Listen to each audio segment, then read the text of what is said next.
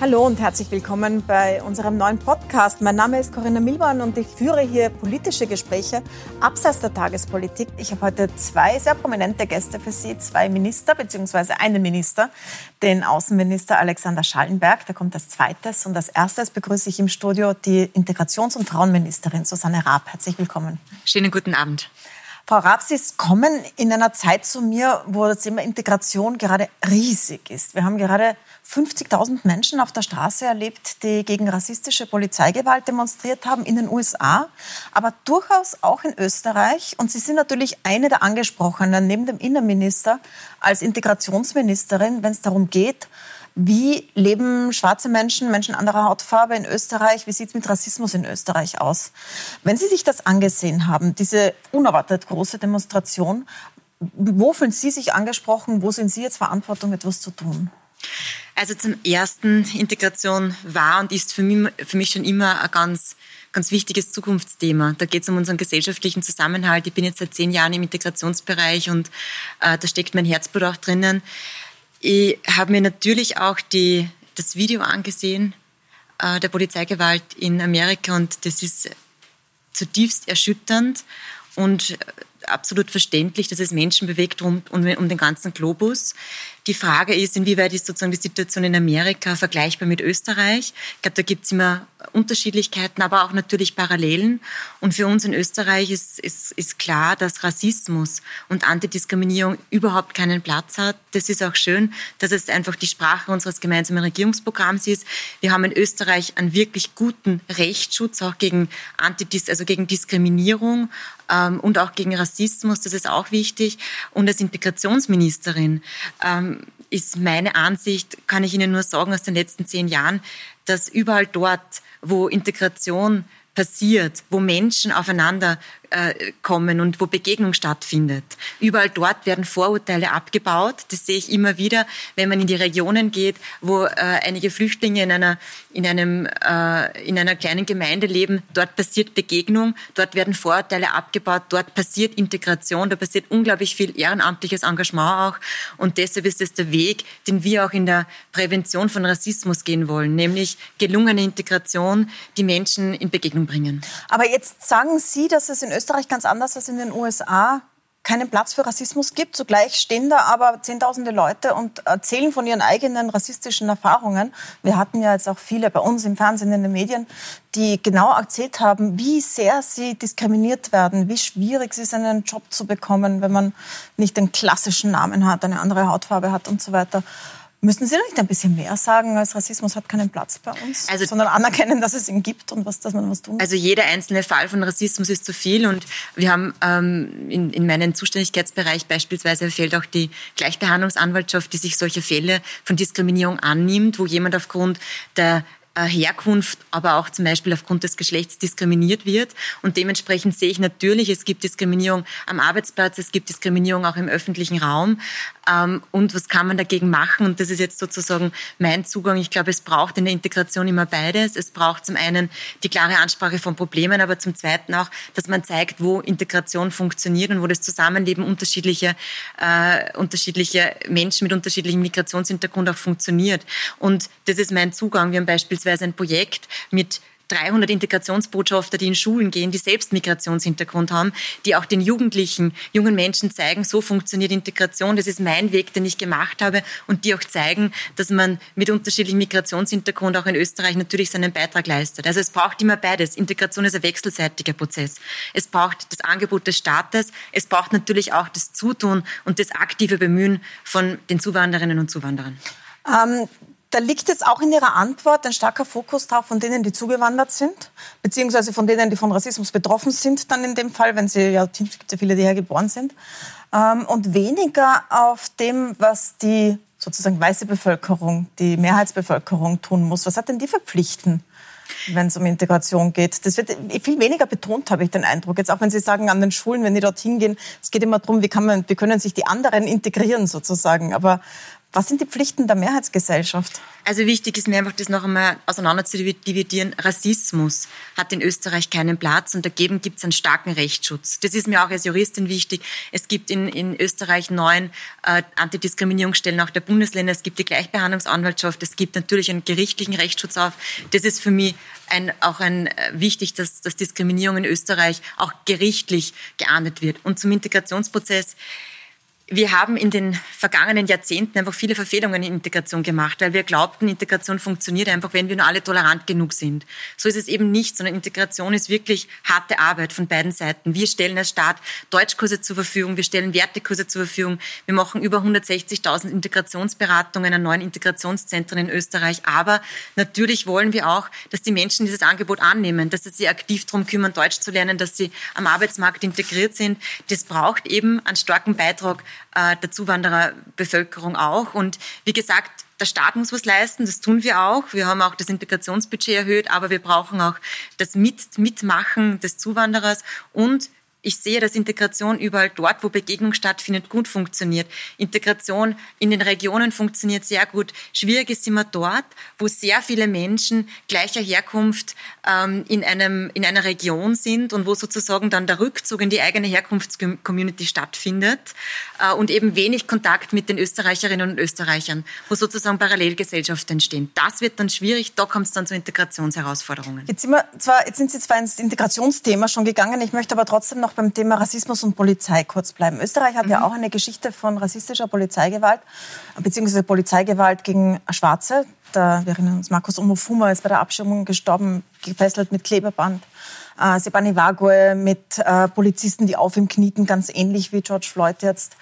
Ähm, es gab den Folterfall Bakari Jasse und es gab den Fall eines äh, US-amerikanischen Lehrers an der Vienna International School, der für, von der Polizei für einen Drogendealer gehalten wurde, in der U-Bahn niedergeschlagen wurde und bis jetzt an den Folgen dieser Verletzungen leidet. Ich habe jetzt äh, heute versucht, ihn zu erreichen und habe ihn auch erreicht. Ich möchte Ihnen kurz einspielen, was er gesagt hat zur Frage, warum das ein rassistischer Angriff war, was die Polizei nämlich immer abge, abgewehrt hat. Also das hat Mike Brennan, Opfer von einem Polizeiangriff, gesagt. Black, I'm black, and that's the only difference. I mean, he does not look like me. You know, I mean, not, nothing like me. Even the, the shade of his skin is, is different. But like I said, he it's a different person. Like I said, and it was just okay. This is a black person. This is a black person. Let me just you know jump on the first person I see. Also and es ging simple, nur um die Hautfarbe, fact, sagt er. There's still something called civil rights, you know, human rights. Um, you know, you don't just attack someone, you know, just because they're black, you don't just start, even if they commit a crime, you don't start beating on them. You know, there's a way that you have a procedure, I would think, in the police department. I know they have that in, in the United States here. There's procedures, of course, sometimes they're not followed. But, like I said, there's still a procedure. So what happened was unjust, is unright. And I, I think it was racist, of course. Soweit Mike Brennan, der damals Opfer dieses Überfalls wurde, äh, dieses Übergriffes von der Polizei. Ich übersetze das mal kurz. Also er sagt, ähm, er hat das Foto dieses gesuchten Drogendealers dann auch gesehen und das hat ihm gar nicht ähnlich gesehen. Die einzige Sache, die gleich war, war die Hautfarbe. Das heißt, er wurde eigentlich nur wegen seiner Hautfarbe für einen Drogendealer gehalten und schwer verletzt. Kann, hat, konnte seinen Beruf nicht mehr ausführen, musste dann auch Wien verlassen deswegen ähm, und hat bis heute Schmerzen. Er hat, ähm, hat er mir heute gesagt, was mich wirklich schockiert hat, nie einen Schadensersatz bekommen, nie Schmerzensgeld bekommen und auch nie eine Entschuldigung. Die Polizei hat immer gesagt, ja, sie tut in den Leid, dass sie ihn verwechselt haben, aber es war nicht rassistisch und sie hat sich nie bei ihm entschuldigt. Was sagen Sie denn als Ministerin dazu? Also ich, ich kenne den Fall jetzt nicht, nicht näher. Wenn ich richtig informiert bin, war es vor ungefähr 20 Jahren. Ähm, vor elf Jahren, vor 2009. Elf, vor 2009. Also das ist natürlich absolut erschreckend, wenn es zu solcher äh, Polizeigewalt kommt und das ist äh, zutiefst zu verurteilen. Wie gesagt, kenne ich äh, das Gerichtsverfahren nicht und kenne ich dementsprechend, kann ich nichts sagen zu etwaigen Schadenersatzforderungen. Ähm, ich bin davon überzeugt, dass uns als Bundesregierung ist es wirklich extrem wichtig und das liest sich auch sehr viel im Regierungsprogramm, dass es natürlich einen äh, wertschätzenden Umgang innerhalb der, also der Polizei mit den Mitmenschen in Österreich gibt. Und ich kann mich noch erinnern, ich war als Expertin für Fremdenrecht vielfach auch in die Polizeiausbildung in den letzten Jahren eingebunden, noch in meiner früheren Rolle als Beamtin. Und ähm, die Polizei hat in den letzten Jahren wirklich sehr viel unternommen, auch was in der Ausbildung ähm, den Zugang zum menschenrechtskonformen Verhalten betrifft, auch den Zugang und äh, das Miteinander mit Menschen unterschiedlicher Herkunft. Ähm, und klar ist, das wichtigste, wichtigste Grundsatz in der Polizei ist der der Verhältnismäßigkeit und der natürlich der Rechtsstaatlichkeit und dass es ganz genaue Vorgaben gibt, wie ein polizeiliches Verhalten auszusehen hat. Und dementsprechend ist es auch wichtig, dass es äh, Stellen gibt, auch innerhalb der Polizei, die jeden einzelnen Fall lückenlos aufklären.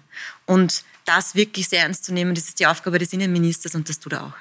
Das Innenministerium hat ja auch eine Studie dazu gemacht. Das sind 1500 Missbrauchsvorwürfe oder Misshandlungsvorwürfe gegen die Polizei untersucht worden. 2018 rausgekommen.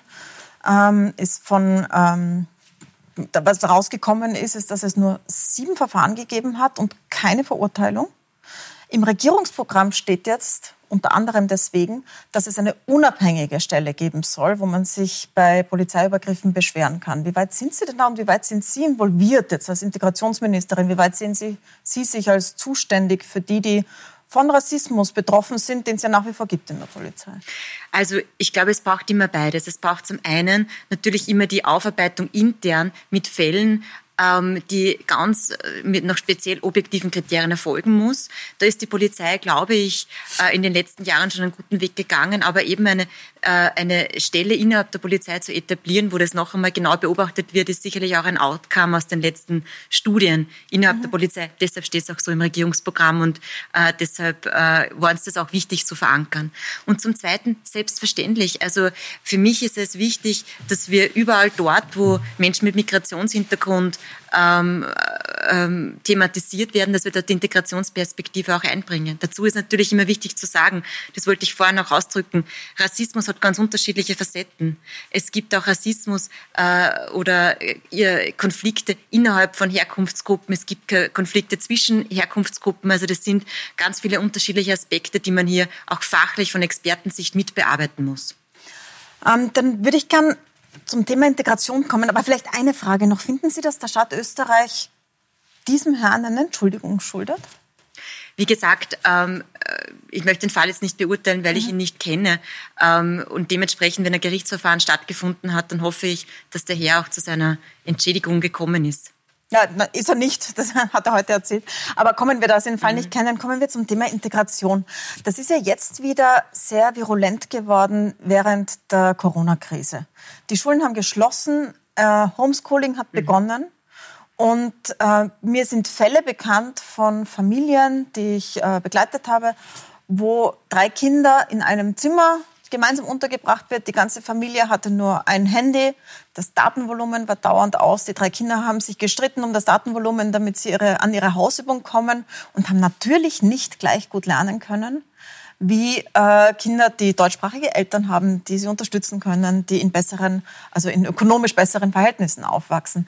Was haben Sie denn beobachtet in dieser Zeit? Wie weit ist denn die Schere auseinandergegangen zwischen denen, die nicht mitgekommen sind und denen, die ganz gut daheim zurande gekommen sind?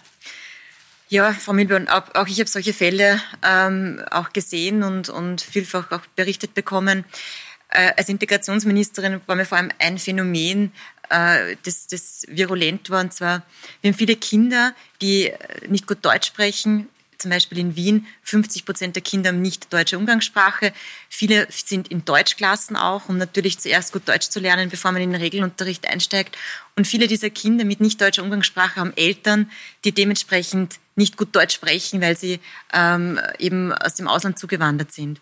Und wie sollen denn Eltern mit ihrem Kind, das in der Deutschklasse ist, die Deutschhausübung machen, wenn sie selbst nicht gut Deutsch sprechen? Gute Frage, aber warum hat man sich die nicht gestellt, wo man da hineingegangen ist in diese Situation? Naja, es hat ja überhaupt keine andere Situation gegeben äh, in dieser Pandemie, außer die Schulen und den Schulunterricht auszusetzen. Also die Gesundheit von, von allen Menschen, die in Österreich leben, ist einfach als oberstes Ziel über allem gestanden. Nur jetzt geht es uns darum, dass wir natürlich darauf achten, dass kein Kind zurückbleibt. Deshalb haben wir jetzt, äh, der Bildungsminister und ich, gemeinsam die äh, Sommerschulen für, den, für die letzten zwei Augustwochen ähm, ausgerufen, sozusagen die Möglichkeit in diese Sommerschulen zu gehen, wo Kinder, die nicht gut Deutsch können, eben das Erlernte, das, das Verpasste wieder aufholen sollen. Der Sommer soll genutzt werden, um Deutsch zu lernen. Das ist unser Ansatz und mir als Integrationsministerin war es nur wichtig, dass man eben die Eltern jetzt mitnimmt über die Eltern, also über die Kinder haben wir einen Hebel, auch dass wir die Eltern erreichen. Sie haben ja Elternkurse, also Richtig. auch sowas wie eine Elternschule ausgerufen, wo man gerade die Eltern erwischen will, die normalerweise nicht in die Schule kommen, vielleicht weil sie nicht gut genug Deutsch können, vielleicht weil sie sich nicht trauen, vielleicht weil sie es nicht interessiert. Ähm, warum sollten Sie sich jetzt für die Elternkurse interessieren? Wie machen Sie das? Ich bin davon überzeugt, dass alle Eltern grundsätzlich das Beste für ihr Kind wollen und das Beste für das Kind ist in dem Fall eben das Kind auch zu unterstützen in der Bildungslaufbahn. Wir haben bei den Laufbahn, wir haben bei den Kindern noch so viele Möglichkeiten, dass auch der Integrationsverlauf gut funktioniert, dass sie eben Deutsch lernen, dass sie eine gute Bildungskarriere machen, dass sie schlussendlich am Arbeitsmarkt integriert sind und einen Job haben, der ihnen langfristig Freude macht. Und mit dieser Motivation, die wollen wir mitnehmen, damit wir auch die Eltern motivieren, ähm, die Kinder besser zu unterstützen und aber auch die Eltern über das österreichische Bildungssystem aufklären zum Beispiel mit vielen Flüchtlingen aus Afghanistan äh, zu tun gehabt. Da waren viele noch niemals in einer Schule. Also auch die ältere Generation hat niemals eine Schule besucht. Wie soll denn diese, äh, wie sollen denn diese Flüchtlinge überhaupt über ein Schulsystem, ein staatliches Bescheid wissen, schon gar nicht über das österreichische? Und deshalb wollen wir den Kindern in diesen zwei Wochen Deutsch lernen und den Eltern auch äh, das österreichische Bildungssystem, den Wert der Bildern Bildung, aber auch die Elternpflichten näher bringen. Dass es wichtig ist, dass man zum Elternsprechtag geht. Ist aber dass es wichtig oder? ist. Es, es gibt von uns eine sehr, sehr nachdrückliche Empfehlung und es gilt das, was ich vorhin gesagt habe. Wir stellen dieses Angebot in ganz Österreich zur Verfügung und wir erwarten auch, dass dieses Angebot angenommen wird und hier partizipiert wird. Und das werden wir auch gemeinsam mit den Lehrerinnen und Lehrern beobachten und auch nachdrücklich vermitteln. Machen Sie jetzt einen Unterschied, verstehe ich das richtig? Machen Sie jetzt einen Unterschied zwischen deutschsprachigen Eltern und nicht deutschsprachigen Eltern und das richtet sich an die nicht deutschsprachigen? Also ganz grundsätzlich sind die Sommerschulen... Oder an alle, sollen alle hinkommen und sich informieren über das Schulsystem? Ganz grundsätzlich sind die Sommerschulen ja für Kinder aus den Deutschklassen, also sogenannte außerordentliche Schüler, das sind die Kinder in den Deutschklassen und aber auch nicht Deutschklassenkinder, wenn man so will, die eben an Nachholbedarf in Deutsch haben, weil sie ja nicht genügend beispielsweise gehabt haben. Aber die können ja auch zum Beispiel aus einer so sozial schwachen österreichischen Familie Richtig. kommen oder sonstige Probleme haben. Richtig. Die vielleicht gar nichts mit dem sozialen Status zu tun haben oder ihrer Sprache. Wir aus Integrationssicht äh, wollen natürlich die äh, Eltern mit Migrationshintergrund ansprechen. Wir machen deshalb auch Kurse, die gedolmetscht sind in unterschiedlichen Sprachen, damit wir die Kurse äh, verständlich und möglichst niederschwellig halten. Und das ist meine Aufgabe als Integrationsministerin, dass ich auch äh, Eltern mit Migrationshintergrund über das österreichische Bildungssystem und auch über den Wert der Bildung in Österreich aufkläre. Ich habe eine Frage noch, so eine grundsätzliche Frage zu, zu, so zum Zugang zur Integration. Wir haben ja eine sehr gemischte Gesellschaft. Sie haben zuerst gesagt, in Wien 50 Prozent der Kinder haben nicht deutsche Muttersprache. Wir haben auch verschiedenste Religionen, vor allem auch unter den Kindern in der Schule.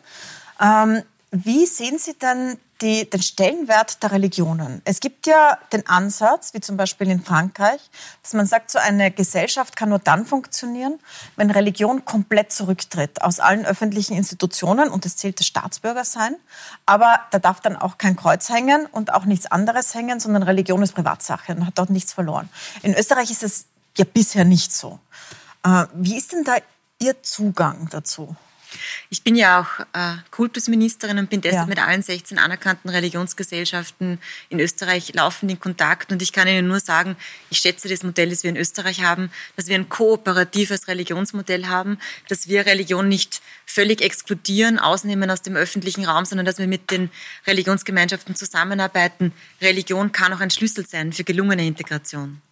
Für Menschen äh, ist Religion oft ein wichtiges Thema, emotionales Thema, ein Thema auch, wo sie sich sozusagen zu Hause fühlen und dementsprechend kann es auch ein Schlüssel sein für gelungene Integration. Also ich glaube, dass Österreich ein sehr gutes Religionsmodell hat, eine sehr gute Zusammenarbeit mit den Religionen und äh, ich weiß das auch aus den, der Zusammenarbeit mit vielen anderen europäischen Ländern, dass uns viele darum beneiden. Das ist interessant, weil, weil viele Muslime selbst sagen, dass sie es eher so empfinden, dass die Mehrheitsgesellschaft Mehrheitsgesellschaft ihre Religion ablehnt. Aber Sie sagen, dass auch der Islam ein wichtiger Baustein sein kann, auch die islamische Religion für einen selber, um teilzuhaben? Also ich sage ganz klar, wir haben 16 anerkannte Religionsgesellschaften, das ist der Terminus technicus mhm. in Österreich. Ähm, und der, äh, die islamische Glaubensgemeinschaft gehört da genauso dazu. Ähm, und mir ist immer wichtig, dass man auf der einen Seite klar unterscheidet zwischen dem Islam als anerkannte Religionsgemeinschaft, aber dass man auch Probleme adressiert, dort, wo die Religion eine Grenze überschreitet, wo wir dann in Richtung politischer Islam gehen, wo unsere gesellschaftlichen Werte unterwandert werden, wo, äh, wo eine gefährliche politische Ideologie gegen unsere demokratischen Grundwerte richtet. Also ich glaube, es braucht beides. Natürlich ähm, die, die Anerkennung der Religion, und die Anerkennung auch der Religion als möglicher Schlüssel für Integration, aber auch das klare Adressieren von Problemen, da dürfen wir auch nicht die Augen verschließen. Versuchen Sie selbst jetzt als Ministerin, sich da ganz auszubalancieren, ja auch als Kultusministerin und überall gleich viel aufzutreten? bei allen Religionsgemeinschaften? Weil man hat sie jetzt gesehen, zum Beispiel mit Kardinal Schönborn und mit Sonny Faber bei der Frage, wann die Kirchen wieder öffnen können. Sie sind selbst Katholikin. Wie balancieren Sie das aus? Also in der Zusammenarbeit in der Corona-Krise mit den äh, 16 Religionen war es mir immer ganz wichtig, mit allen Religionen zu sprechen. Und es war dann auch in den äh, unterschiedlichen Pressekonferenzen nicht möglich, dass alle 16 Religionsvertreter dann teilnehmen. Daher hat auch der Vertreter der größten Religionsgemeinschaften, Kardinal Christoph Schönborn, äh, dann auch das Sprachrohr der Religionsgemeinschaften übernommen. Und ich glaube, das war ein guter Weg. Und selbstverständlich bin ich mit allen Religionsgemeinschaften in Kontakt. Ähm, ich bin selber Katholikin und deshalb gehe ich auch in die Kirche und schaue mir das dann auch in der Kirche an, wie das äh, beispielsweise im Falle der Corona-Regeln dann äh, gut umgesetzt wurde. Ich würde gerne zum Thema Integration von Flüchtlingen kommen oder zum Thema Flucht. Sie kommen ja aus Ampfenwagen in Oberösterreich. Die dortige Bürgermeisterin hat ein langes Facebook-Posting geschrieben, das an Sie adressiert war, das Sie sicher kennen, äh, wo sie schreibt, dass sie als Christin entsetzt ist davon, wie Österreich umgeht mit der Verantwortung. Konkret schreibt sie, Österreich sendet tatsächlich falsche Signale aus, aber nicht so, wie Sie es gemeint haben damals, nämlich, dass es zu hilfsbereit erscheint, sondern umgekehrt. Sie fragt, wo ist unsere Hilfsbereitschaft, wo ist unsere Nächstenliebe, wo bleibt die Ansage, dass wir zumindest den Frauen und Kindern Schutz bieten können? Wo sind denn die Christen christlichen Werte angesichts der Krisen in der Welt? Schließen wir die Grenzen. Was haben Sie, also Sie, Sie kennen sie ja natürlich, das ist ja Ihr Heimatort. Was antworten Sie ihr denn da? Also ich kann Ihnen nur sagen, in Österreich wird unglaublich viel geleistet, was Integration passiert. Von allen Menschen, die in Österreich leben. Ähm, ich, in Österreich hat jede vierte Person, fast jede vierte Person Migrationshintergrund. Wir sind das Land, das am drittmeisten ausländische Staatsangehörigkeit, Angehörige innerhalb der EU hat. Und wir haben über 100.000 Flüchtlinge aufgenommen, am zweitmeisten von allen europäischen Ländern 2015, 2016.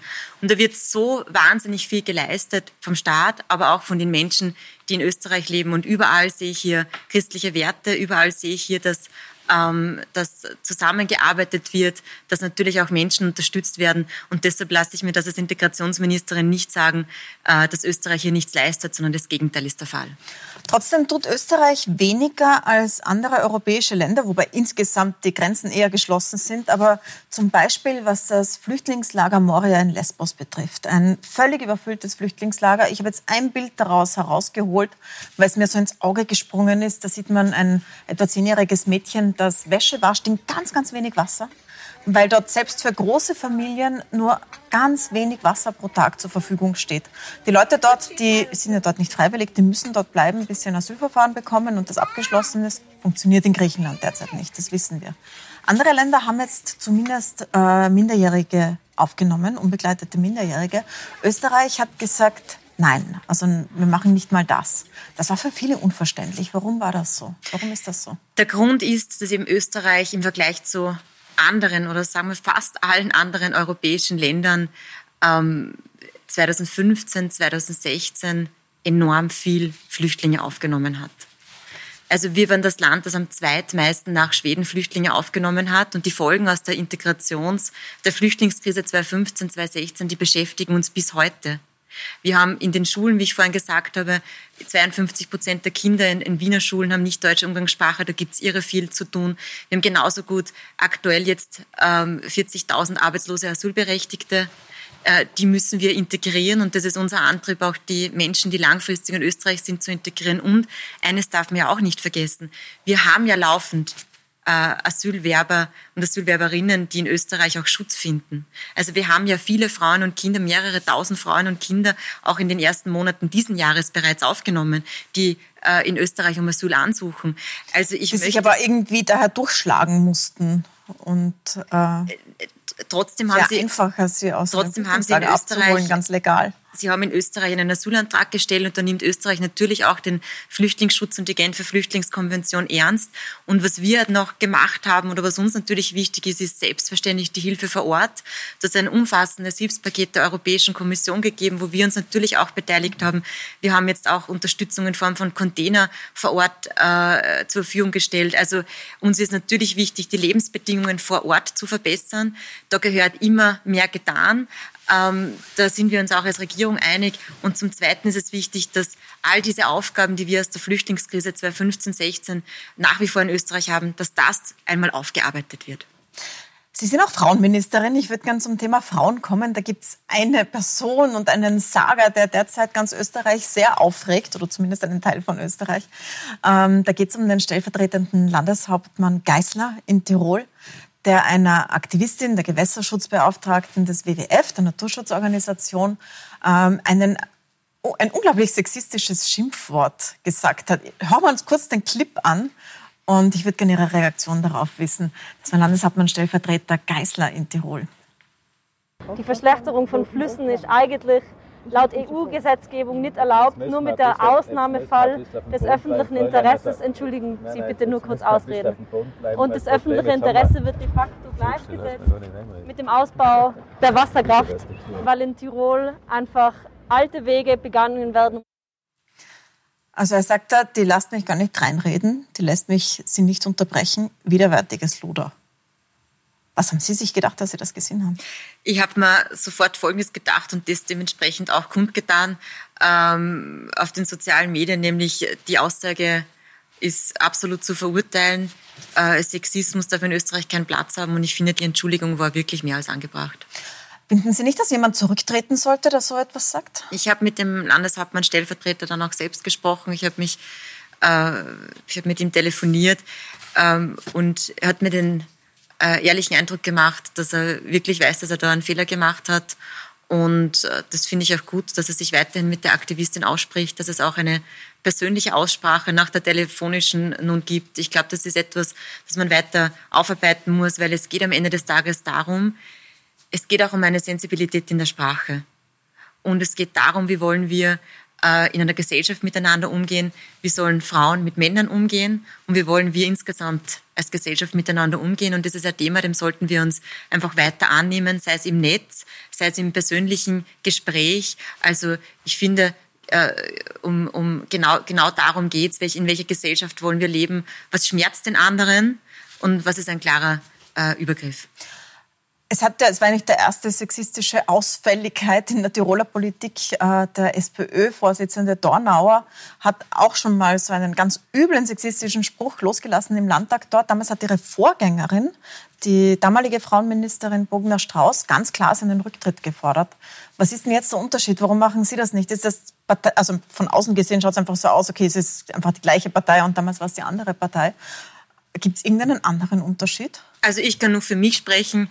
Äh, ich bin jetzt seit Jänner im Amt und für mich war es ganz klar, dass ich mir als Frauenministerin, als Frauenministerin egal ob äh, zu dem Sager oder zu einem anderen auch immer, hoffentlich kommt keiner mehr, ähm, auch äußere, klar äußere und dementsprechend das auch verurteile und, äh, und als Frauenministerin auch klar darf, äh, darauf aufmerksam zu machen, dass, das, dass solche sexistische Aussagen in Österreich einfach keinen Platz haben. Jetzt hat man in der Frauenpolitik während Corona gesehen, wie schnell alles zurückfällt auf traditionelle Rollenbilder. Es war übereinstimmend nach den Berichten so, dass in sehr, sehr vielen Familien die Frauen ganz traditionell die unbezahlte Arbeit weitgehend übernommen haben, sehr viel vom Homeschooling übernommen haben, auf Kinder aufgepasst haben, daneben versucht haben, Homeoffice zu machen. Und es ist ihnen dafür im Parlament jetzt bei den Debatten immer wieder gedankt worden. Ich habe diesen Dank gehört und mir gedacht, sollte man sich nicht eigentlich eher darüber ärgern, dass es so ist? Sollte man nicht eher die Männer in die Pflicht nehmen und sich darüber ärgern, dass das so zurückfällt, anstatt den Frauen zu danken, dass sie wieder das machen, was wir eigentlich hinter uns glaubten? Also zum einen, ähm, es gibt sehr, sehr viele Frauen in den systemrelevanten Berufen, im Pflegebereich beispielsweise über 80 Prozent, in den, Apotheke, in den Apotheken über 80 Prozent Frauen, äh, genauso ja, im Lebensmitteleinzelhandel ganz viele Frauen und das waren alles Branchen, die nun unser öffentliches Leben am Laufen gehalten haben, auch während der Krise. Und deshalb war und ist es wichtig, dass man hier auch Danke sagt vor dem und den Hut zieht vor dem, was so viele Branchen und insbesondere eben die Frauen in unserer Gesellschaft geleistet haben. Aus meiner Sicht äh, ist da jedes Danke absolut angebracht. Zu, zu Ihrer ähm, zweiten oder zu Ihrer Frage, was das Frauenbild betrifft. Ich habe auch gesehen, dass natürlich viele Frauen Unglaubliches geleistet haben zwischen Homeschooling, Homeoffice und Haushalt und wie wichtig es ist, dass es staatliche Betreuungsstrukturen gibt. Und ich bin davon überzeugt, dass wir Frauen uns nicht in die 50er Jahre äh, zurückholen lassen, sondern dass jetzt, wo die staatlichen Betreuungsstrukturen wieder äh, am Laufen sind, wo die Schule wieder begonnen hat, wo die Kindergärten wieder offen sind, wo ähm, die, die äh, Kindertagesstätten wieder offen sind, dass dann natürlich auch die Frauen wieder in ihren geregelten ähm, Alltag zurückkommen können. Und das ist mir natürlich wichtig. Und was ich auch noch sagen möchte, ist, ich habe auch mit vielen Familien gesprochen, die auch etwas Positives gesagt haben zu dem ganzen Thema. Ich glaube, man muss immer schauen, dass man auch aus einer Krise vielleicht was Positives mitnimmt. Viele Familien haben gesagt, das hat uns als Familie zusammengeschweißt, diese Zeit. Viele Väter haben auch gesagt, sie haben viel mehr in der Kinderbetreuung gemacht als vorher und es war eine schöne Zeit. Sie haben das als positiv wahrgenommen. Und ich hoffe sehr, dass wir diese Energie mitnehmen können, auch einfach um mehr Gleichberechtigung von Mann und Frau innerhalb einer Familie zu erwirken in der Zukunft. Jetzt ist es in der Arbeitswelt, wenn wir aus der Familie rausgehen, in der Arbeitswelt in Österreich nach wie vor so, dass die Einkommensunterschiede zwischen Frauen und Männern einfach nicht weggehen. Wir haben fast 20 Prozent Einkommensunterschied. Und zwar jetzt nicht zwischen Teilzeit und Vollzeit, sondern in gleich langen Jobs. Das ist viel schlechter als der Schnitt der EU. Und eine Riege von Frauenministerinnen hat sich mit diesem Problem befasst. Trotzdem ist es nicht weggegangen. Jetzt sind Sie an dieser Stelle, jetzt sitzen Sie da. Ähm, haben Sie einen Plan, was Sie dagegen tun können? Ja, das Problem ist natürlich sehr vielschichtig. Deshalb wird es keine einfache Lösung geben, sondern man muss unterschiedliche Schrauben, Stellschrauben drehen. Warum ist der Einkommensunterschied so groß? Zum einen, weil viele äh, Mädchen, junge Mädchen sich auch dafür entscheiden, in äh, niedriger bezahlte Branchen zu gehen. Das heißt, hier muss man schon von klein an ansetzen, damit man die Mädchen in die technischen, in die wirtschaftlichen, in die naturwissenschaftlichen Berufe bekommt. Aber glauben Sie nicht, die sind deshalb niederbezahlt, weil sie eben von Frauen gemacht werden, weil so eigentlich sehe ich den großen Unterschied in der Leistung nicht zwischen jemandem, der an einem Auto schraubt oder jemandem, der an einem Krankenbett steht in der Pflege. Ja, also Trotzdem werden die Männer am Auto besser bezahlt. Wie diese, wie diese Branchen äh, insgesamt zu entlohnen sind, ist wieder eine, eine, wieder eine Frage. Mir geht es darum, dass ich diese Rollenbilder aber aufbrechen möchte und dass ich sehr wohl davon überzeugt bin, dass Mädchen in der Naturwissenschaft und in technischen Berufen äh, genauso großartig sind wie Buben. Und ich glaube, das muss man den Mädchen auch von Beginn an klar machen, das ist ein Ansatzpunkt. Der zweite Ansatzpunkt ist natürlich ähm, sozusagen, wenn Frauen dann Kinder bekommen und dann äh, eine Zeit lang in Teilzeit sind und dann oft am niedrigeren Niveau wieder einsteigen. Ähm, ich glaube, da muss man einfach insgesamt besser werden, um die Vereinbarkeit von Familie und Beruf zu verbessern ich weiß, ein jahrelanges Thema, aber wir investieren ja auch immer mehr in die Kinderbetreuung, in den Ausbau der Kinderbetreuung und dieses Geld wird von Jahr zu Jahr besser wirken. Und der dritte Punkt ist mir auch wichtig, ich, man muss auch äh, sich das Einkommen der Frauen über, das, über die Lebenszeit ansehen. Und das sehen wir insbesondere, dass auch beim Pensionserwerb es einen großen äh, Gap gibt. Da ist er noch Frauen, viel größer. Da ist er noch viel größer. Ja. Frauen bekommen 1000 Euro Pension, Männer 1700 Euro Pension.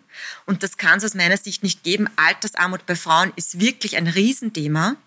Und deshalb ist es äh, mir besonders wichtig, dass wir das äh, Pensionssplitting auch bald angehen, dass wenn man wenn, wenn eine Frau und ein Mann gemeinsam ein Kind in die Welt setzen, dann soll es ja auch eine geteilte Verantwortung für die Kinderbetreuung geben. Und wenn der eine arbeiten geht und der andere zu Hause in der Kinderbetreuung ist, tätig ist, dann soll derjenige, der berufstätig ist, auch Pensionszeiten teilen mit demjenigen, der in der Kinderbetreuung ist. Das ist ein ganz anderer Ansatz, als die, die sagen, es sollen halt beide 30 Stunden arbeiten und beide ihr eigenes Einkommen gut verdienen. Auch gut. Also ich bin hundertprozentig für die Selbstbestimmung. Jede Familie, jede Frau soll selbstbestimmt ihr Lebensmodell wählen können. Das ist mein absolutes Credo. Viele Varianten sind möglich. Mir geht es nur darum, dass wenn eine Frau, wenn sich eine Familie dazu entschließt, dass äh, man auch etwas länger in der Kinderbetreuung tätig sein möchte, und da kenne ich viele Frauen, die das möchten, und das ist ja auch in Ordnung, aber dass sie dann auf lange Zeit keinen Nachteil hat, sondern dass sie dann auch weiß, ähm, ich bekomme Pensionszeiten und wenn ich dann in der Pension bin, dann, dann habe ich da keinen finanziellen Nachteil. Das ist mir besonders wichtig, weil Altersarmut bei Frauen ist in Österreich wirklich ein großes Thema. Dann zum Abschluss, weil bei Ihnen ja auch die Gleichstellung angesiedelt ist. Da geht es auch um die Gleichstellung von Homosexuellen, von Bisexuellen und Transsexuellen. Und wir haben ja jetzt gerade den sogenannten Pride Month. Äh, das ist der Monat, wo es um die Gleichstellung von Homosexuellen geht und wo fast das ganze Land mit Regenbogenflaggen beflaggt ist. Also Wiener Rathaus, sehr viele Ministerien. Das Frauenministerium war immer so ein Ministerium, wo es einen Fototermin gegeben hat. So jetzt wird die Regenbogenflagge gehisst. Jetzt habe ich gesehen, dass Alma Sadic im Bundeskanzleramt bei der Pressekonferenz die Regenbogenflagge hinter sich hat. Manche im Justizministerium war das und äh, manche von dem Türkisen Ministerium nicht. Wie ist es denn bei Ihnen? Also ich kann nur sagen, bei mir ist eine, äh, eine Koordinationsstelle auch für die Gleichberechtigung und Gleichbehandlung von und Antidiskriminierung aufgrund unterschiedlicher Gründe auch im Gesetz mhm. verankert. Aber äh, Gleichbehandlung ist natürlich ein absolut gesamtgesellschaftliches Thema. Also das muss ja in jedem Bereich muss sichergestellt sein, dass es Gleichbehandlung gibt, äh, Gleichbehandlung äh, oder Antidiskriminierung in allen möglichen Bereichen, in der Justiz, im Bildungssystem, bei der Polizei, wie wir vorhin besprochen haben. Also überall ist es ein totales Thema. Ist mir auch äh, wichtig, wie ich vorhin gesagt habe, ich bin für die Selbstbestimmung. Äh, das ist mein Credo. Äh, die Selbstbestimmung, die Eigenverantwortung in Österreich ist wichtig und dementsprechend soll jeder auch sein eigenes Lebensmodell leben. Aber die Regenbogenflagge haben Sie nicht gehisst? Habe ich jetzt nicht gehisst. Haben Sie nicht gehisst. Aber warum nicht? Aus keinem, langem? Aus keinem, aus keinem bestimmten Grund. Mir ist wichtig, auch als Juristin, dass wir tatsächliche äh, Gleichbehandlung schaffen auf allen unterschiedlichen Ebenen. In meinem Bereich ist Gleichbehandlungsanwaltschaft und da bin ich froh, dass die auf solche Fälle auch ein Auge hat. Frau Ministerin, dann danke ich Ihnen sehr, sehr herzlich für den Besuch im Studio und für die vielen Einblicke. Danke fürs Dasein. Und wir äh, sind gleich wieder da mit dem Außenminister Alexander Schallenberg. Also bleiben Sie dran. Es gibt nicht mal eine Pause, er kommt jetzt gleich herein. Danke, Danke.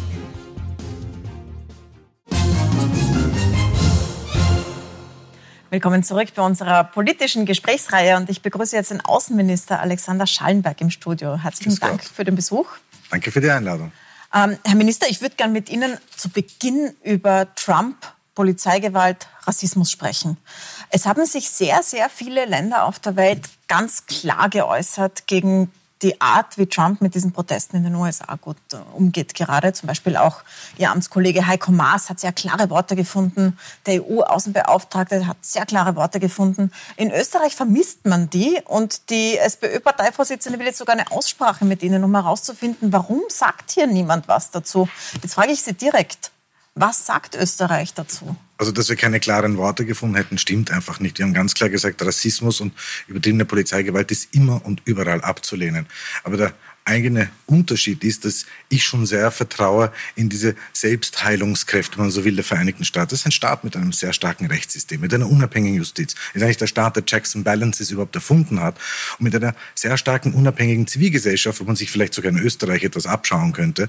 Und wir haben ja gesehen jetzt in Minneapolis, wo sie die Polizei umbauen. Der Justizminister selber, der letzte Woche schon gesagt hat, da geschehen Fehler. Viel zu viele Farbige werden äh, Opfer von Polizeigewalt.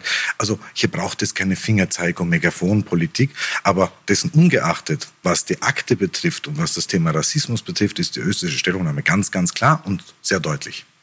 Jetzt äh, sitzt dort aber auch ein US-Präsident, der einen Paragraphen aus dem Jahr 1807 ausgegraben hat, nachdem er das Militär einsetzen kann gegen die eigene Bevölkerung und das gegen den Willen der örtlichen Polizeichefs. Das heißt, der eigentlich sich zu einem man könnte fast sagen, zu einem Militärdiktator aufschwingen könnte, wenn er das tatsächlich umsetzt, was er da alles sagt. Sollte man dann nicht die Stimme erheben als Österreich? Also ich glaube Oder nicht, Sie als Außenminister? Also ich glaube nicht, dass äh, es unsere Rolle ist, zu jedem Diskussionspunkt, den es in den Vereinigten. Staaten gibt, hier sofort Stellung zu beziehen. Ja, Trump ist ein Präsident, der eine manchmal herausfordernd ist äh, für Partner und, und durchaus sozusagen Kopfnüsse einem mitgibt. Aber genau zu dem Punkt, den Sie angesprochen haben, gab es ja eine sehr deutliche Stellungnahme, auch gerade von US-Militärs und von Verteidigungsministern, die das in Abrede gestellt haben oder gesagt haben, das geht gar nicht. Also da braucht es nicht Zurufe von außen. Ich habe hier einfach ein sehr großes Vertrauen. Wir teilen mit den Vereinigten Staaten das gemeinsame Lebensmodell. Das sind offene Gesellschaften, demokratische Gesellschaften. Und haben wir ein bisschen Vertrauen und eigentlich das, was ich an Bildern sehe, so sehr das Video selber schockierend war und das war erschreckend, gerade weil es aus den Vereinigten Staaten kam, das ist ja das Erschreckende daran. Aber ich glaube auch, dass man einfach jetzt beobachten muss, was dort an Debatte läuft, wie lebendig die ist, wie auch emotional die ist. Und da habe ich große Vertrauen, ein großes Vertrauen einfach in diese Kräfte in den USA, die das selber äh, eigentlich in, sozusagen ins Lot bringen können. Und die brauchen jetzt keine Zurufe aus Österreich. Umgekehrt hätten das vielleicht auch nicht gerne. Sie wären ja bei Trump gewesen vor kurzem. Da ist die äh, Corona-Epidemie, die Pandemie dazwischen gekommen und hat alle Reisen gecancelt. Aber es gab ja einen Termin mit mhm. Ihnen und mit Bundeskanzler Kurz in Washington bei Präsident Trump. Äh, was hätten Sie denn da besprechen wollen und wenn Sie das nachholen?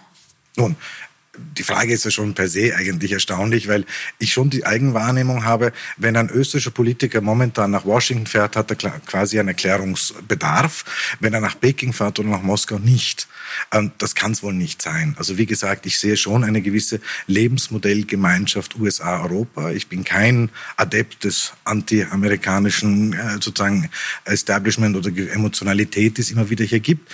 Und ich glaube, es ist immer noch der President of the United States, POTO sozusagen abgekürzt. Es ist die westliche Macht Nummer eins und da gibt es mehr als ein Thema, das man mit Ihnen zu besprechen hätte.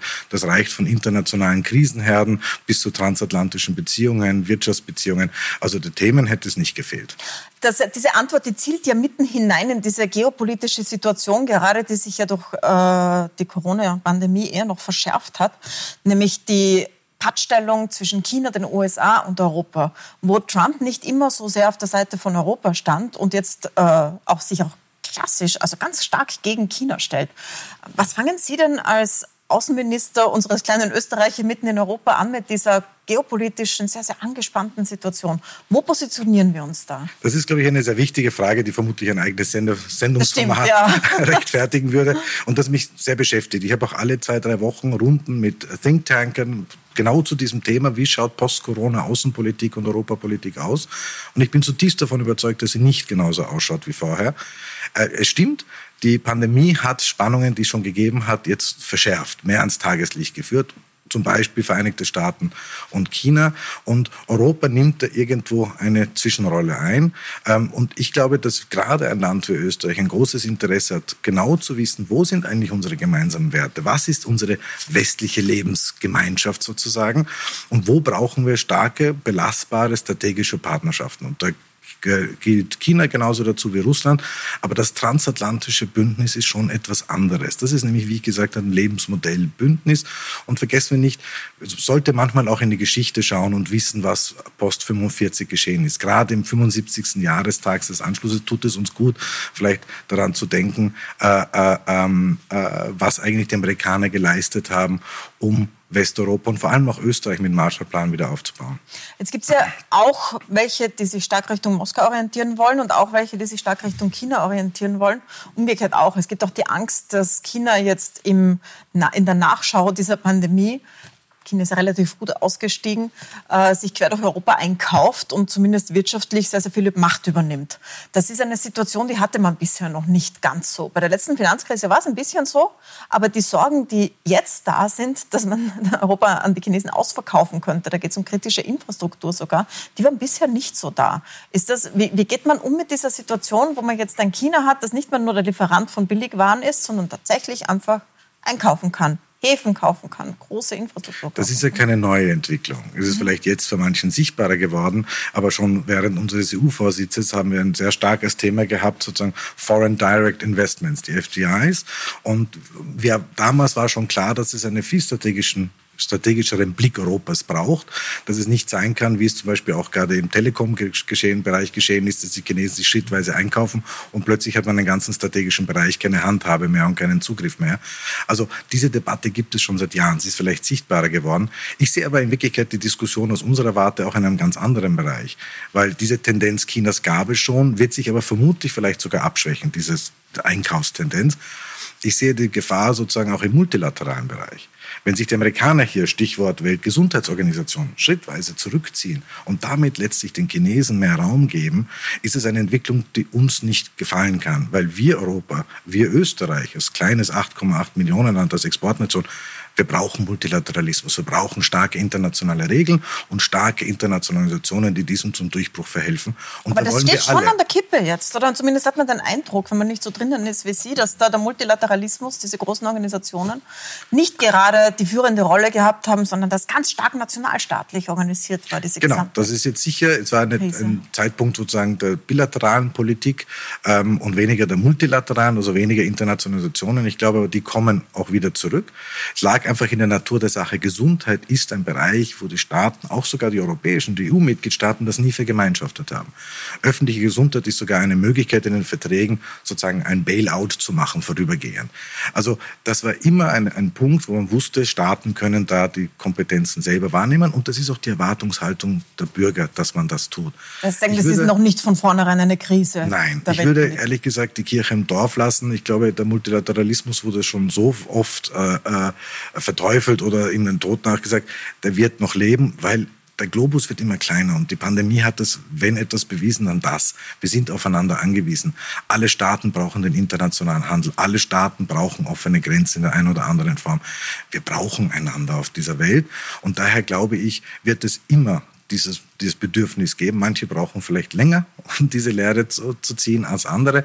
Aber ich glaube, das, was wir brauchen, ist, und das ist der springende Punkt, was uns nicht gut täte, ist, wenn sich ein ganz wesentlicher Partner von uns, wie für, äh, zum Beispiel die Vereinigten Staaten, einfach stärker zurückziehen als UNO-Organisationen. Das ist ein, ein, eine, sozusagen eine Entwicklung, die wir nicht völlig neutral gegenüberstellen können, wo wir aber auch natürlich hinter den Kulissen versuchen müssen, Anreize zu schaffen, um die Amerikaner wieder an Bord zu bringen, stärker.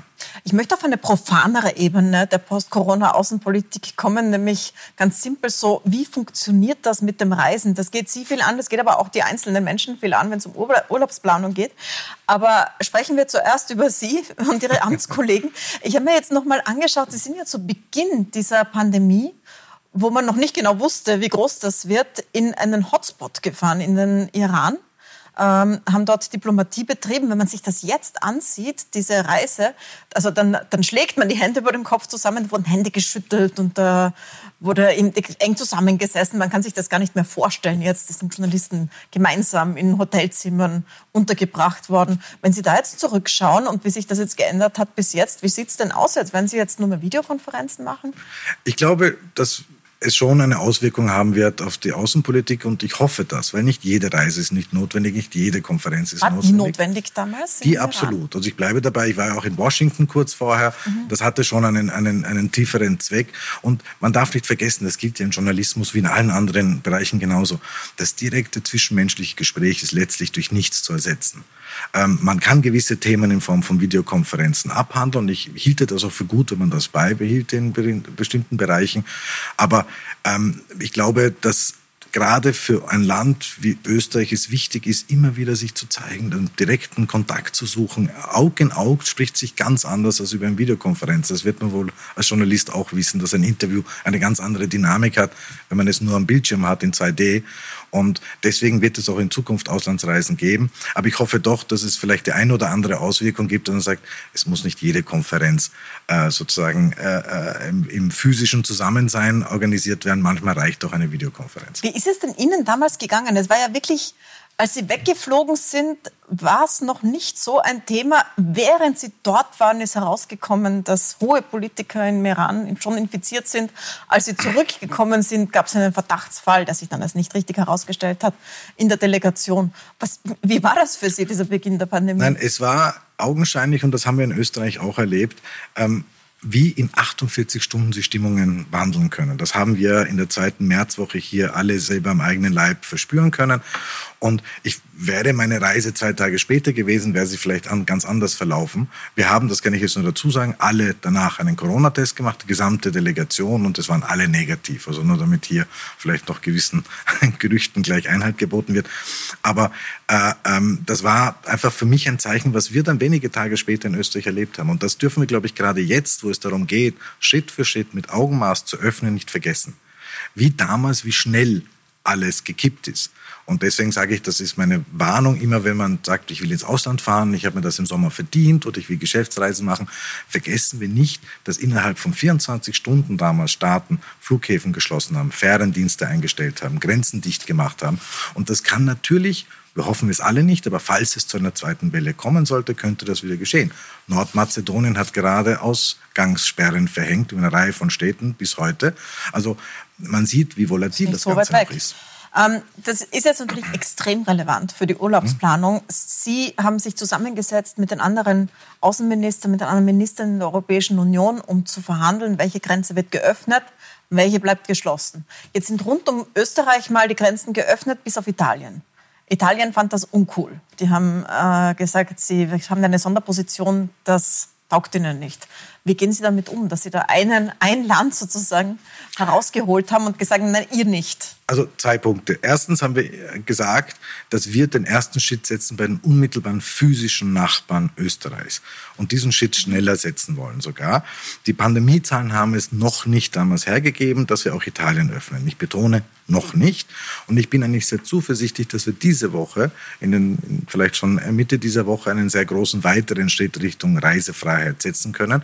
Man, bitte Verraten aber, Sie mir mehr. Kann man dann in Italien Urlaub planen? Wir haben, sage ich ganz offen, jetzt gerade die Expertengespräche, die jetzt gerade laufen äh, und morgen noch. Und ich möchte denen nicht vorgreifen, aber ich glaube, dass wir äh, Mitte dieser Woche äh, ich und der gemeinsame Gesundheitsminister doch einen erheblichen Schritt Richtung Reisefreiheit setzen können und bekannt geben können, ähm, der dann ab 15. Juni äh, gelten soll. Aber uns war wichtig, auch gegenüber den Nachbarn, mit denen wir auch so viel geredet haben, hier schnell einen Schritt zu setzen. Und ich bin eigentlich laufend im Kontakt auch mit dem italienischen Außenminister gewesen. Und was wir hier versuchen, ist unter Umständen auch einen regionalen Ansatz zu wählen.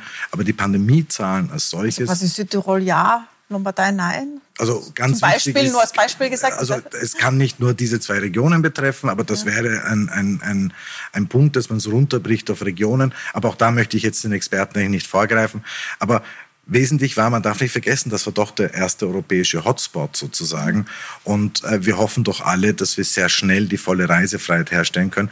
Aber wir müssen uns hier doch auf Daten und Fakten äh, äh berufen können, wenn wir diese Schritte setzen. Und das ist die Arbeit, die jetzt gerade sehr intensiv hinter den Kulissen läuft. Es gibt ja jetzt andere Hotspots, UK mit 40.000, über 40.000 Corona-Toten schon. Frankreich sieht ganz schlecht aus, Spanien, Schweden hat sehr, sehr stark steigende Zahlen. Ähm, Bleiben die geschlossen oder wie, wie funktioniert es dann? Also Kann man über andere Länder dorthin fahren und dann problemlos nach Österreich zurückfahren oder kann also, man dort gar nicht hinfahren? Zwei Punkte. Wir Wie sieht dieser Sommer aus? Ja, ja, sozusagen zwei Punkte. Der eine Punkt ist, ähm, wir werden äh, dort öffnen, wo es begründbar ist, wo es zulässig ist, wo wir das einfach darstellen können. Gewisse Staaten, UK hat jetzt gerade Quarantäneverpflichtungen eingeführt, das Vereinigte Königreich. Also da, da, merkt man schon eigentlich, wie zeitverschoben hier die Maßnahmen sind. In Schweden gibt es ja jetzt schon Zweifel selber, ob man den richtigen Weg eingeschlagen hat. Das muss man sich jetzt in aller Ruhe anschauen. Äh, es ist sozusagen so schnell wie möglich, aber so lange zu wie not, absolut notwendig. Das ist irgendwie die Politik. Und mir ist wichtig, das ist kein, und das ist auch gerade, was ich den Italienern gegenüber versucht habe, klar zu vermitteln, das sind keine anti-italienischen Maßnahmen gewesen letzte Woche. Wir, unser Ziel ist natürlich die Herstellung der vollen Reisefreiheit so bald wie möglich. Wie sauer waren die so im direkten Gespräch? Eben gar nicht eigentlich. Also das ist, das war eher etwas, glaube ich, für die Galerie. Oder sind Sie gerade diplomatisch? Nein, nein, nein, das Gespräch, ich habe wirklich eine besondere besonders gute und freundschaftliche Gesprächsbasis mit dem italienischen Außenminister. Ich habe auch mit dem Tiroler Landeshauptmann gesprochen. Also da funktioniert die Kommunikation wirklich einwandfrei. Aber ein Punkt, den ich schon noch, weil Sie mich vorher gefragt haben, kann man dann nicht über Ecken dann doch und so weiter. Erstens wäre das vermutlich schon in den letzten Wochen gegangen. Das ist mir eine ganz wesentliche Botschaft. Wir kommen jetzt von einer Phase der Kontrolle über eine Phase der Eigenverantwortung, was Reisen betrifft. Und wir werden Grenzen öffnen, aber de dennoch muss jeder Österreicher und jede Österreicherin sich ganz genau überlegen, muss ich diese Reise antreten und wenn ja, was erwartet mich vor Ort? Wie ist die Versorgungssicherheit? Wie sind die Mobilitätsvorschriften? Schaffe ich es auch wieder alleine nach Hause? Das heißt, Sie werden nicht mehr alle zurückholen, höre ich da heraus, wie es im März der Fall war, wo ja also ich kann nur die sagen, Auer quasi nur rück zurückholen. Die, die Lust im Außenministerium, die, die nach der größten gleich die zweitgrößte Rückholaktion der Zweiten Republik zu starten, ist überschaubar. Und daher mein Appell ganz dringend an die Eigenverantwortung und Hausverstand. Der beste Reiseschutz sozusagen diesen Sommer ist der Hausverstand. Aber dessen ungeachtet natürlich wird äh, das österreichische Außenministerium Leuten helfen, wenn sie in Not geraten. Das ist klar. Aber ich bitte doch darum, das ist genauso, wie man nicht mit Halbschuhen auf die Eiger Nordwand äh, raufsteigen soll, sollte man jetzt auch über Auslandsreisen sich überlegen, wohin fahre ich eigentlich, kann ich das mir, meinen Familienmitgliedern oder meinen Geschäftspartnern, was immer das für eine Reise ist, auch vertreten. Ich möchte zum Abschluss noch einen Schwenk zum Thema Israel machen und EU und Israel. Es gibt ja eine äh, starke, immer wieder vom Bundeskanzler betonte Verbindung zwischen Österreich und Israel, auch persönlich. Bundeskanzler Sebastian Kurz und der israelische Premier Benjamin Netanyahu haben oft Kontakt gehabt, oft telefoniert. Jetzt gab es vor kurzem eine europäische Resolution in Bezug auf Israel, der Österreich sich nicht angeschlossen hat. Das ist äh, sehr, sehr stark diskutiert worden bei den europäischen Partnern. Und es ist die Frage aufgetaucht, warum eigentlich nicht? Können Sie uns erklären, warum Österreich sich da dieser, ähm, dieser Verurteilung der israelischen Politik nicht angeschlossen hat? Das kann ich sehr gerne erklären, weil es ist, glaube ich, auch wichtig, dass man das klar, klar, darstellt. Worum es ging, ist um eine damals eine gemeinsame Erklärung zum Antritt der neuen israelischen Regierung, die nach vielen Monaten Gott sei Dank wieder da ist, wodurch wir jetzt einen, einen handlungsfähigen Partner haben. Und einige waren der Meinung, dass wir da schon prophylaktisch etwas reinschreiben im Punkt einer möglichen potenziell stattfindenden künftigen Annexion. Ich war der Meinung, nein, es macht, es war eher eine Frage des Zeitpunktes, denn des Standpunktes, weil ich habe auch klar gemacht, für Österreich gilt das Völkerrecht Völkerrecht. Das ist unsere rote Linie. Und eine sozusagen einseitige Annexion ist gerade im Westjortland wäre ein Bruch des Völkerrechts.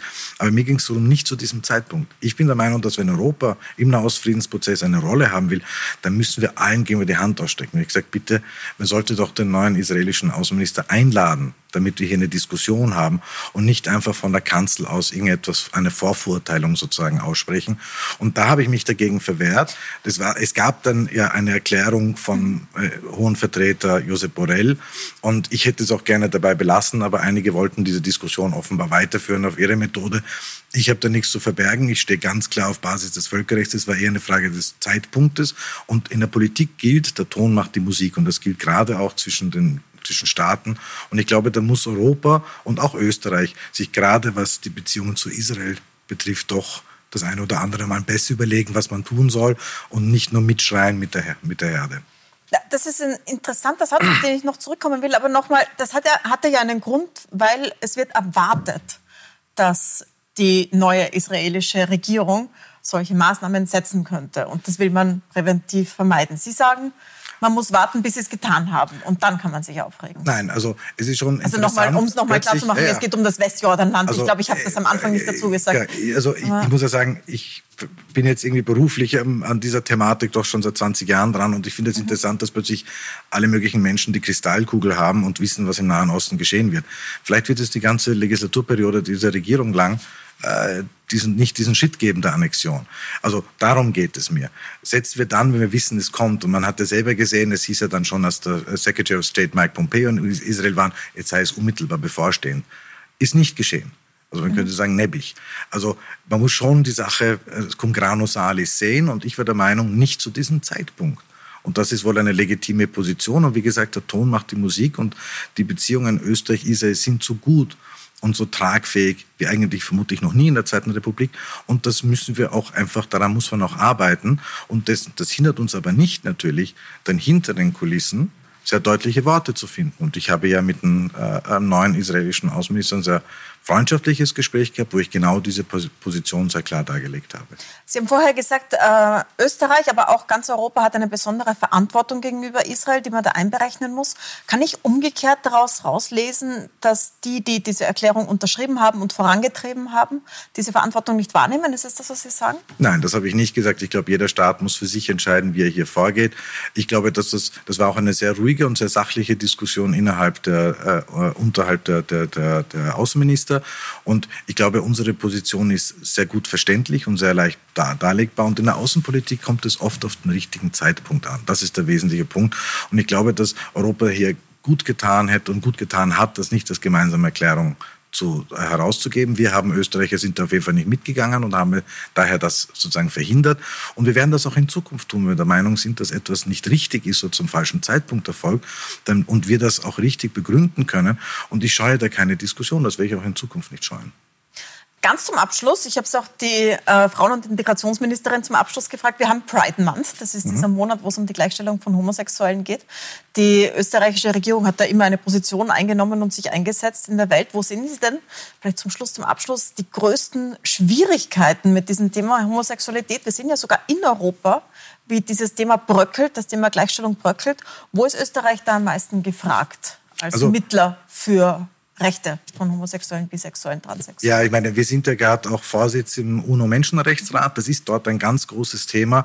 Und ich verstehe total, natürlich habe ich ja vielleicht den Blick des Diplomaten und des Außenpolitikers, dass ich sage, wir haben eine sehr berechtigte Diskussion innerhalb Europas. Aber wir dürfen nicht den Blick verlieren, wie weit hinten noch Staaten sind. Wenn ich gerade an den afrikanischen Kontinent denke, an Südasien denke oder an Lateinamerika denke.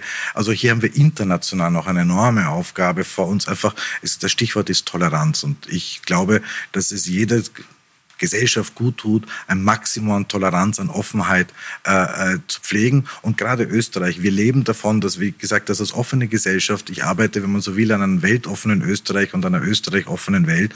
Und dazu gehört das für mich dazu. Herr Minister, dann danke ich Ihnen sehr, sehr herzlich für den Besuch im Studio. Ich danke Ihnen. Ihnen danke ich herzlich fürs Zusehen. Schauen Sie auch in den Podcast rein, den gibt es auf Fire und auf Spotify. Dort gibt es noch ein Interview mit Mike Brennan, wo ich ein kurzes Beispiel eingespielt habe, nämlich jenen US-Lehrer, der Opfer von Polizeigewalt in Österreich wurde. Passt sehr gut zur jetzigen Situation. Und nächste Woche starten wir mit den Sommergesprächen. Nächste Woche 20.15 Uhr auf Puls 4 und Puls 24 die Vorsitzenden von SPÖ, Randy Wagner, und von FPÖ, Norbert Hofer. Ich freue mich, wenn Sie dabei sind.